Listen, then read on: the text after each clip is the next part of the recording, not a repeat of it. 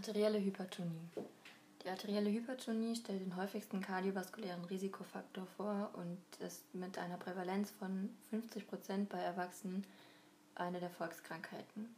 Bei Adipositas liegt die Prävalenz sogar bei bis zu 75%. Von einer Hypertonie spricht man ähm, ab einem, bei einem Grad 1 von einem Blutdruckwert ab 140 zu 90 von einer Hypertonie Grad 2 ab 160 zu 100 und ab einer Hypertonie Grad 3 bei Werten größer gleich 180 zu 110. Optimal ist also ein Blutdruck unter 120 zu 80, hochnormal wäre ein Blutdruck bis zu 139 zu 89. Ähm, dann gibt es noch die Definition für die isolierte systolische Hypertonie. Dabei liegt der systolische Wert größer gleich 140, der diastolische unter 90. Die hypertensive Krise, davon spricht man ab Werten über 180 zu 120 und vom hypertensiven Notfall über 230 zu 120 bzw. jeder erhöhte Wert mit lebensgefährlichen Organschäden. Die maligne Hypertonie ist bei diastolischen Blutdruckwerten über 120 vorhanden mit aufgehobenem Tag-Nacht-Rhythmus, hypertensiver Retinopathie und Entwicklung einer Niereninsuffizienz. Auch bei Werten durchschnittlich von größer gleich 130 zu 80 in der 24-Stunden-Blutdruckmessung spricht man von einer arteriellen Hypertonie. Ähm, zur Ätiologie. Äh, man unterscheidet die essentielle primäre von der sekundären Hypertonie. Der essentiellen Hypertonie, die über 90% ausmacht, liegen meistens Risikofaktoren zugrunde als Teilaspekt des metabolischen Syndroms, wie höheres Lebensalter, Rauchen, hoher Alkohol- und Kaffeekonsum hohe Kochsalzzufuhr, Adipositas, Dyslipidämie, positive Familienanamnese, hohe psychische Belastung und die Insulinresistenz. Dabei vermutet man, dass die Insulinresistenz aufgrund Hyperinsulinämie zu einer stärkeren renalen Salzretention und zu einer Proliferation der Gefäßmuskulatur mit Zunahme des Widerstandes im Gefäßsystem führt. Die sekundäre Hypertonie macht ca. 10% aus, ähm, dem liegt häufig ein Schlafapnoe-Syndrom zugrunde oder eine renale Hypertonie. Dabei kann jede Nierenerkrankung eine Hypertonie auslösen. Zum Beispiel die Niereninsuffizienz. Dann spricht man von der renoparenchymatösen Hypertonie. Das ist jede Nierenerkrankung mit fortgeschrittener Einschränkung der GFR. Oder die Glomerulonephritis, die Schrumpfniere, Nierentumoren, Zystennieren oder auch die Nierenarterienstenose. Das ist eine Sonderform, die, der liegt in drei Viertel der Fälle einer Arteriosklerose zugrunde, in einem Viertel der Fälle eine fibromuskuläre Stenose. Dabei kann man in der Diagnostik häufig ein abdominelles Strömungsgeräusch, epigastrisch, periumbilikal oder in den Flanken hören. In der Blutdruckmessung findet man eine Hypertonie mit verhältnismäßig stärkerer Erhöhung des diastolischen Blutdruckwertes in der klinischen Chemie kann man Zeichen eines Hyperaldosteronismus infolge der Renin-Angiotensin-Aldosteronsystemaktivierung finden, zum Beispiel eine Hypokaliämie. In der Duplexsinographie kann man die Flussgeschwindigkeit und den intrarenalen Widerstandsindex im Seitenvergleich erkennen. Ähm, weiter kann man diagnostisch noch eine MR-Angiografie der Nierenarterien oder eine intraarterielle digitale Subtraktionsangiographie durchführen. Die Therapie besteht nur eine, dafür besteht nur eine Indikation bei symptomatischer Nierenarteriensterose und dazu kommt es meistens erst bei Stenosen über 60 bis 70 Prozent. Ziel ist dabei der Erhalt der Nierenfunktion und die Kontrolle des Blutdrucks. Dabei kann man medikamentös vorgehen, indem man ACE-Hämmer, AT1-Rezeptorblocker und Calciumkanalblocker gibt. Das ist die Therapie der Wahl bei unilateraler Stenose. Bei bilateralen Stenosen sind die Medikamente allerdings kontraindiziert. Dann würde man endovaskulär eine PTA, also perkutane transluminale Angioplastie, mit oder ohne Stent-Implantation vornehmen. Das wird dann empfohlen bei eingeschränkter Nierenfunktion, arteriosklerose-bedingter Abgangsstenose, also ostealer Stenose, oder fibromuskulärer Stenose. Dabei ist dann häufig eine Ballondilatation erfolgreich. Offenchirurgisch kann noch ein Vorgehen erwogen werden bei komplexer Nierengefäßanatomie, nach erfolglosem endovaskulärem Eingriff oder bei Patienten, die ohnehin an der Aorta operiert werden müssen. Ähm, genau. Eine sekundäre Hypertonie dagegen liegt nur bei ca. 10% der Hypertoniker vor.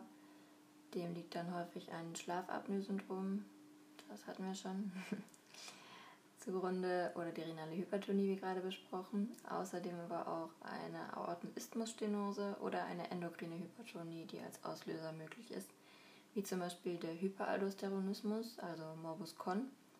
Dabei ist die normokaliemische Form die häufigste endokrine Ursache einer Hypertonie, vielleicht sogar die häufigste Ursache sekundärer Hypertonien insgesamt. Der Hyperkortisolismus kann das auslösen, der sich klinisch als Cushing-Syndrom manifestiert. Die Ursache dafür liegt häufig exogen, also iatrogen oder aber auch endogen. Das ist seltener, meist dann durch benigne Tumoren.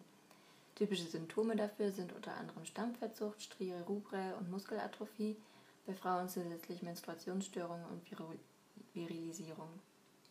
Bestimmen ist wichtig von ACTH und CAH im Plasma, außerdem Suppressions- und Stimulationstests für Cortisol. Ziel ist meist die operative Tumorentfernung, bei Inoperabilität oder palliativer Situationen Strahlentherapie und Medikamente. Ein weiterer Auslöser der sekundären Hypertonie kann die Hyperthyreose sein, außerdem das Pheochromozytom, bei dem meist im Nebennierenmark Katecholamine produziert und unkontrolliert freigesetzt werden. Dabei unterscheidet man zwischen benignen und malignen Pheochromozytomen, wobei die benigne Form deutlich häufiger ist und dann meist adrenal. Typisch sind dabei paroxysmale Blutdruckkrisen in Kombination mit Gesichtsblässe, Kopfschmerzen und Tachykardie, doch sind auch Formen mit persistierender Hypertonie häufig. Außerdem kann auch die Akromegalie durch Hyperpituitarismus zugrunde liegen. Dabei ähm, kommt es infolge einer übermäßigen Sekretion von Wachstumshormonen, also Growth Hormone, zu einer Vergrößerung der Akren und verschiedener Organe. Ursächlich ist meist ein Growth-Hormon produzierender Tumor im Bereich des hypophysen Vorderlappens. Bei offenen Wachstumszugen zeigt sich dann durch den Einfluss von GH klinisch eine Verlängerung der Körpergröße mit Gigantismus und Akromegalie beim Erwachsenen. Generell zu den Symptomen und zur Klinik. Die arterielle Hypertonie ist häufig symptomlos. Klinische Symptomatik besteht meist nur im Falle besonderer Situationen wie im hypertensiven Notfall. Dann kann es ähm, zu Schwindel, Ohrensausen, Kopfschmerzen, vor allem Hinterkopfschmerzen in den frühen Morgenstunden, zu Palpitationen, thorakalen Beschwerden, Epistaxis, bei Hypertonie in der Nacht auch zu Schlafstörungen oder zum Symptom der Komplikationen kommen. Eine weitere Sonderform ist die maligne Hypertonie. Das ist ein Syndrom, was aus diastolischen Blutdruckwerten über 120 mm Hg und aufgehobener Tag-Nacht-Rhythmus des Blutdrucks besteht. Außerdem kommt es dabei zur hypertensiven Retinopathie und zur Entwicklung einer Niereninsuffizienz. Die Entstehung ist bei jeder Hypertonieform möglich, tritt allerdings häufig bei Patienten mit renalen Vorerkrankungen auf. Komplikationen sind entsprechend die maligne Nephrosklerose und die hypertensive Enzephalopathie. Therapie besteht in der Senkung des Blutdrucks auf unter 110 mm Hg diastolisch innerhalb von 24 Stunden. Ohne Behandlung ist diese Hypertonieform in bis zu 50 Prozent innerhalb von einem Jahr letal.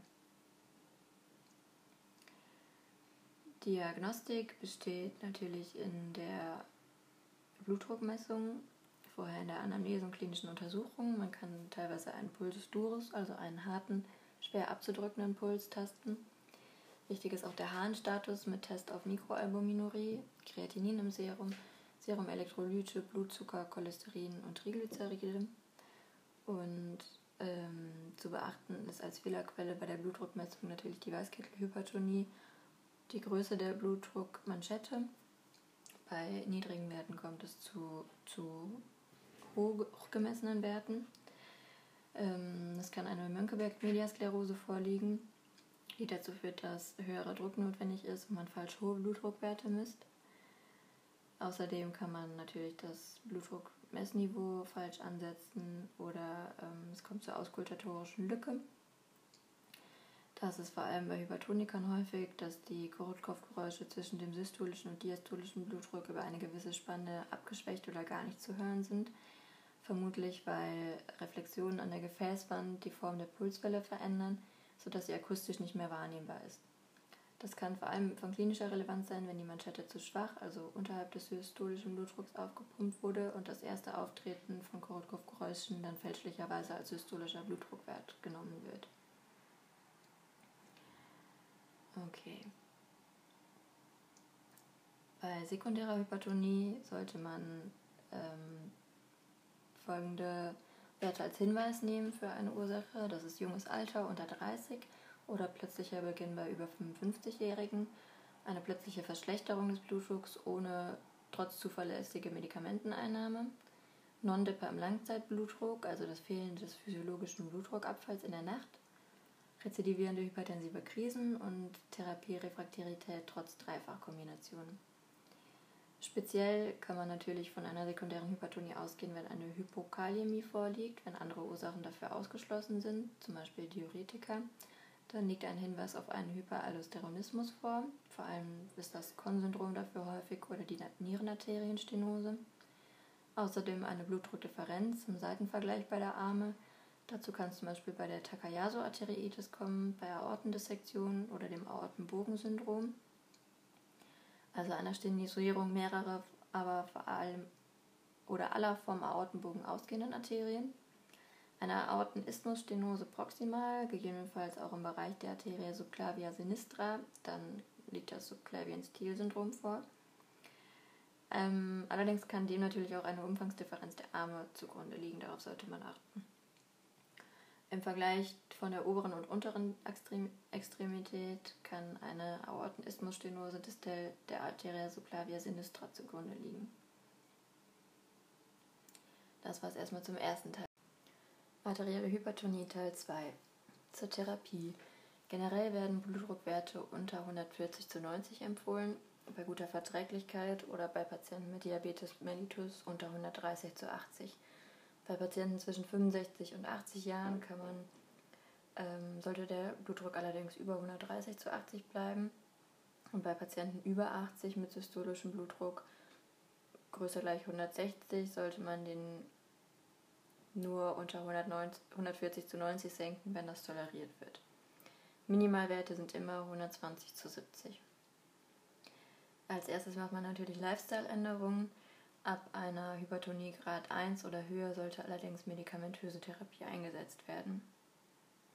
Dabei beginnt man mit einer Zweifachtherapie mit einer Kombination aus ACE-Hämmer oder Satan mit Diaziddiuretikum oder Calciumantagonist vom Dietropyridin-Typ. Beta-Blocker in Kombination mit einer der anderen Wirkstoffklassen sollten dabei nur bei spezieller Indikation, bei Zustand nach Myokardinfarkt, Angina pectoris, Herzinsuffizienz mit reduzierter Ejektionsfraktion oder Tachykarden-Herzrhythmusstörung eingesetzt werden, weil sie ansonsten ein negatives Nebenwirkungsspektrum haben. Man startet immer mit, langsam, mit niedriger Dosierung und erhöht sie langsam und ambulant ist man dabei natürlich vorsichtiger als stationär. Als Therapie-Eskalation ähm, intensiviert man dabei erst die Therapie, dann ähm, reizt man die Dosis aus oder wechselt auf eine andere Zweifachkombination und erst bei Ausbleiben der Wirkung eskaliert man dann auf eine Dreifachkombination. Ähm, wichtig ist dabei, dass die Beta-Blocker nicht mit Calcium-Antagonisten vom Verapamil oder Diltiazem-Typ kombiniert werden, weil es dann zur lebensgefährlichen Verstärkung der kardiodepressiven Wirkung kommen kann. Compliance erhöhend wirkt eine Single-Pill-Strategie, bei der dann eben Zweifach- oder Dreifach-Medikation in einer Tablette kombiniert wird. Ähm, zur Therapie-Eskalation, wenn dann eben die Dreifachtherapie immer noch nicht wirkt, sollte man als Reservemedikamente zusätzlich einen Wirkstoff der folgenden Gruppen einsetzen. Das kann ein Aldosteron-Antagonist sein. Erste Wahl wäre dabei Spironolacton, Alternative Eplerinon. Weitere Alternativen bei Spironolacton-Unverträglichkeit wären kaliumsparende Diuretika wie Amylorid. Das ist in Deutschland nur als Kombi mit HCT erhältlich. Außerdem periphere Alpha-1-Blocker wie Urapidil oder zentrale Antisympathotoniker wie Clonidin, Moxonidin oder Alpha-Methyl-Dopa. Außerdem wären Alternativen noch Vasodilatatoren, die die Nachlast über direkte Weitstellung der peripheren Gefäße senken und damit ausgeprägte sympathikotone Gegenregulation mit Reflextachykardie auslösen können. Wirkstoffe wären hier Dihydralazin als direkter Vasodilatator, der die Nachlast senkt und nur Mittel der zweiten Wahl ist, weil die antihypertensive Wirkung aufgrund der starken Gegenregulation begrenzt ist. Außerdem Minoxidil oder Nitroprosid-Natrium. Das ist die Substanz mit der größten antihypertensiven Wirkung durch ausgeprägte Vor- und Nachlastsenkung, die seit 2017 wieder in Deutschland erhältlich ist. Einsatzgebiet ist aber nur bei intensivmedizinischer Überwachung und therapierefraktären hypertensiven Notfällen, weil es bei längerer Anwendung zu einer Cyanidfreisetzung kommt, die dann mit einer Gabe von Natriumthiosulfat ähm, behandelt werden muss. Der Mechanismus hierbei ist die Stickstoffmonoxidfreisetzung über eine gesteigerte CGMP-Bildung. Dadurch kommt es zur Beitstellung venöser, also Vorlastsenker, und arterieller Gefäße, also Nachlastsenker. Die letzte Alternative wäre noch ein Renin-Inhibitor wie das Aliskiren. Ähm, nicht-medikamentöse Therapien wie die renale Sympathikus-Denervation oder die Baroreflexstimulation können außerdem außerhalb von Studien nicht mehr empfohlen werden. Nochmal kurz zu den Antihypertensiva. Die ähm, Wahl muss anhand der Begleiterkrankung getroffen werden. Wie gesagt, vor allem Beta-Blocker haben da nur spezielle Indikationen. Ähm, kurz zu den Thiaziden, das ist zum Beispiel Hydrochlorothiazid, also HCT, Chlortalidon oder Xipamid. Das ist günstig einzusetzen bei Herzinsuffizienz und bei Osteoporose, weil es zur Kalziumretention führt. Ungünstig dagegen bei Stoffwechselstörungen wie Diabetes, Hyperurikämie, Hyperlipidämie, metabolischem Syndrom, Hypokaliämie und Schwangerschaft. ACE-Hämmer wie Ramipril, Enalapril, Fosinopril und AT1-Blocker wie Valsartan ähm, sind günstig einzusetzen bei Diabetes mellitus, weil sie nephroprotektiv wirken, sind sie hierbei Mittel der ersten Wahl. Außerdem auch bei Herzinsuffizienz, bei Zustand nach Herzinfarkt, bei jungen Patienten und bei metabolischem Syndrom günstig. Ungünstig sind ACE-Hämmer und AT1-Blocker bei fortgeschrittener Niereninsuffizienz, beidseitiger Nierenarterienstenose, Hyperkaliämie, Schwangerschaft, stenosierenden Vizien, und hypertropher obstruktiver Kardiomyopathie. Beta-Blocker wie Metoprolol sind günstig bei KHK, Herzinsuffizienz und Tachykarden-Herzrhythmusstörungen, ungünstig bei Bradykarden-Herzrhythmusstörungen wie AV-Block, bei BAVK, metabolischem Syndrom, Diabetes mellitus, Asthma bronchiale und Renault-Syndrom. Calcium-Antagonisten wie Amlodipin sind günstig einzusetzen bei PAVK, stabiler Angina pectoris, metabolischem Syndrom, vor allem der Hyperlipidämie und beim Renault-Syndrom. Ungünstig sind sie bei Herzinsuffizienz, instabiler Angina pectoris oder akutem Myokardinfarkt, radikalen Herzrhythmusstörungen, gastroesophagealem Reflux und in der Schwangerschaft. ABCD-Regel kann man sich dazu merken, das heißt erstmal ACE-Hämmer oder AT1-Blocker, Beta-Blocker, Calcium-Antagonisten und Diuretika. Okay, ähm, bei milder hypertensiver Entgleisung als Notwahl kann man dann noch, ähm, also erstmal sind das erhöhte Blutdruckwerte ohne zu rasche und extreme Blutdruckerhöhung wie bei der hypertensiven Krise und ohne Zeichen des hypertensiven Notfalls. Es dürfen also keine lebensbedrohlichen Symptome vorliegen. Man hat meist Kopfschmerz, Benommenheit, Schwindel und Taumel, Schlaflosigkeit, innere Ruhe, roten Kopf und rote Wangen. Ähm, man hat die klinische Anamnese, körperliche Untersuchung, Blutdruckmessung und gegebenenfalls Erweiterung der Diagnostik. Es ist in der Regel keine Notfalltherapie indiziert und eine Blutdrucksenkung innerhalb von 24 bis 48 Stunden ausreichend durch Beruhigung, Hinlegen und Entspannen lassen. Bei jedem dritten Patienten ungefähr normalisiert sich dann der Blutdruck schon. Gegebenenfalls kann man die zweite Dosis eines dem Patienten bereits verorteten Antihypertensivums verabreichen oder die Gabe eines noch nicht verordneten Antihypertensivums als potenziell fortsetzbare Therapieergänzung mit einführen. Ähm, in der hypertensiven Krise dagegen kommt es zum kritischen und raschen Blutdruckanstieg mit Werten von über 180 zu 120 oder drohendem hypertensiven Notfall, ähm, also bei zusätzlichem Zeichen von Organschäden. ZNS wäre das die hypertensive Enzephalopathie, Papillenödem, retinale Einblutung, intrakranielle Blutung oder Schlaganfall oder Leibsymptom ist dann jegliches neurologisches Defizit. Im Herz wäre das die akute Herzinsuffizienz oder kardiale Dekompensation, ein akutes Coronarsyndrom mit Angina pectoris oder einer Aortendissektion, ähm, außerdem Nierenversagen oder bei Schwangeren Zeichen der Eklampsie. In der hypertensiven Krise ähm, sollte man entschlossen und konsequent innerhalb weniger Stunden behandeln. Im hypertensiven Notfall sofort medikamentös therapieren. Ziel ist dabei die Blutdrucksenkung von nicht mehr als 30 Prozent innerhalb der ersten Stunde. Bei überschießender Blutdrucksenkung droht nämlich die Minderverblutung der Organe und eine komplette Blutdrucknormalisierung sollte erst in Stunden bis Tagen erfolgen. Bei Auswahl der medikamentösen Therapie sollte hier auch auf die Begleitsymptome geachtet werden. Ähm, bei Angina pectoris zum Beispiel unretardierte Calciumantagonisten sind dabei kontraindiziert. Medikamentös gibt man als Mittel der ersten Wahl ähm, eine Kombi aus Nitraten und Nifedipin eher nicht. Ähm, zur kurzfristigen Anbehandlung kann man aber Nitrate oder Calciumantagonisten vom Dihydropyridin-Typ geben also Nifedipin oder Nitrendipin. Und zur definitiven Blutdrucksenkung dann Alpha-1-Rezeptorblocker wie Urapidil. Das stimuliert gleichzeitig zentrale Serotoninrezeptoren und verhindert die reflektorische Sympathikusaktivierung und damit eine Reflextachykardie. Oder zentrale Alpha-2-Agonisten wie Clonidin oder Nitroglycerin IV. Mittel der zweiten Wahl sind dann direkte Vasodilatatoren wie Hydrodilazin. Ähm, die Hypertonie führt natürlich zu Komplikationen, vor allem in den kleinen Gefäßen, zu Gefäß Veränderung des Gefäßendothels und kann damit jedes Organ betreffen. Am Herzen kann es zu hypertensiven Kardiomyopathie kommen durch Druckbelastung des linken Ventrikels. Dabei kommt es dann zunächst konzentrisch, später ab ungefähr 500 Gramm Herzgewicht zur exzentrischen Hypertrophie.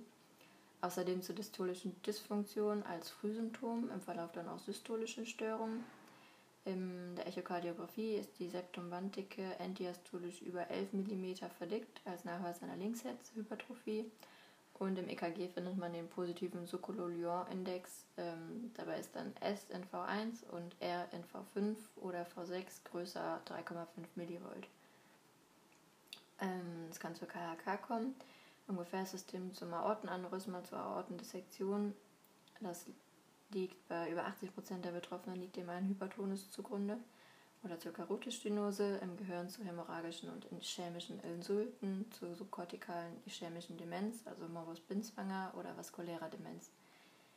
In der Niere kann die hypertensive Nephropathie auftreten, die mit Mikroalbuminurie beginnt, dann zur Nephrosklerose mit Makroalbuminurie, meist noch unter 1 Gramm pro Tag, und zunehmend Zeichen der chronischen Niereninsuffizienz fortschreitet und dann in der Schrumpfniere mit terminaler Niereninsuffizienz enden kann.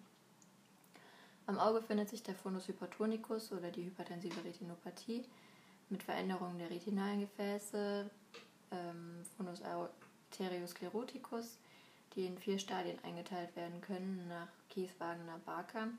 Stadium 1 und 2 sind dabei normalerweise asymptomatisch und ab 3 und 4 treten Symptome auf. Im Auge ist dabei keine lokale Therapie möglich. Entscheidend ist da dementsprechend die systemische Blutdrucksenkung. Die Stadien sind Stadium 1, Kaliberschwankungen mit Verengung und Tortuositas der Arteriolen. Stadium 2, Gundkreuzungszeichen und stärkere Verengung der Gefäße. Stadium 3, Cotton-Wool-Herde, harte Exudate, Netzhautblutung, Netzhautödem, Sternfigur der Makula. Und im Stadium 4 findet man dann das Papillenödem und die Optikusatrophie. Das war's zur arteriellen Hypertonie.